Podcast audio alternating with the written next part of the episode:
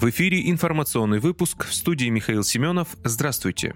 Миронов призвал правительство вернуться к расчету МРОД на основе данных о потребкорзине. Вернуться к старой системе расчета минимального размера оплаты труда на основе величины потребительской корзины и отказаться от косметического ремонта действующих правил расчета МРОД на основе медианной зарплаты призвал председатель партии «Справедливая Россия за правду» Сергей Миронов. Накануне в Госдуме был внесен депутатский законопроект о повышении МРОД до 30 тысяч рублей. В целом вроде бы неплохо, но маловато. Еще в прошлом году наша партия партия предлагала увеличить МРОД до 50-60 тысяч рублей, а с учетом набежавшей инфляции его нужно обязательно индексировать. Меньше нельзя, потому что примерно такая сумма при сегодняшних ценах покрывает базовые нужды граждан, считает политик. По его мнению, состоявшийся год назад перевод расчета МРОД на методику учета медианной зарплаты являлся шулерским трюком чиновников Министерства труда и социальной защиты, который позволил им заретушировать реальное положение дел с бедностью в стране. Напомню, что методика расчета МРОД МРОД на основе медианной зарплаты создавалась правительством чуть ли не в секретном режиме, без обсуждения с общественностью. Теперь же некоторые депутаты предлагают провести ее косметический ремонт. Но менять надо суть, вернуть расчет МРОД на основе потребительской корзины и существенно повысить сам его размер, заключил Сергей Миронов.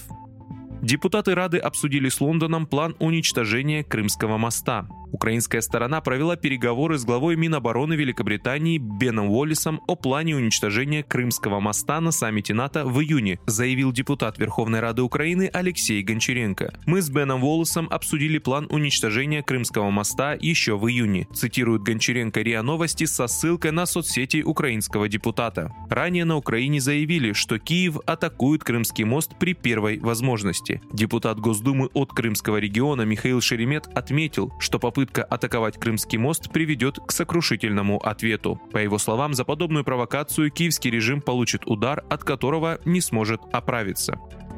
Афганистан планирует купить у России нефть. Власти Афганистана ведут переговоры со своими российскими коллегами по вопросу покупки примерно 1 миллиона баррелей нефти. Соответствующее заявление сделал глава Афганского министерства промышленности и торговли Нуриддин Азизи. «Мы предложили России около 1 миллиона», — заявил Азизи. Он также добавил, что Кабул готов принять больше нефти, если Москва согласится. Ранее в Москву прибыла делегация Афганского министерства промышленности и торговли. Они планируют планирует провести переговоры с коллегами из России. Число погибших при взрыве в ТЦ в столице Армении достигло 6 человек. По меньшей мере 6 человек погибли при взрыве, который произошел в одном из ТЦ, расположенном в столице Армении. Общее количество погибших достигло уже 6 человек, говорится в сообщениях СМИ. Кроме того, отмечается, что не менее 61 гражданина получили травмы различной степени тяжести. Им оказывается медицинская помощь. Ранее представители Ереванской мэрии сообщили, что в торговом центре Сурмалу произошел взрыв склада, на котором хранилась пиротехника. Вы слушали информационный выпуск. Оставайтесь на справедливом радио.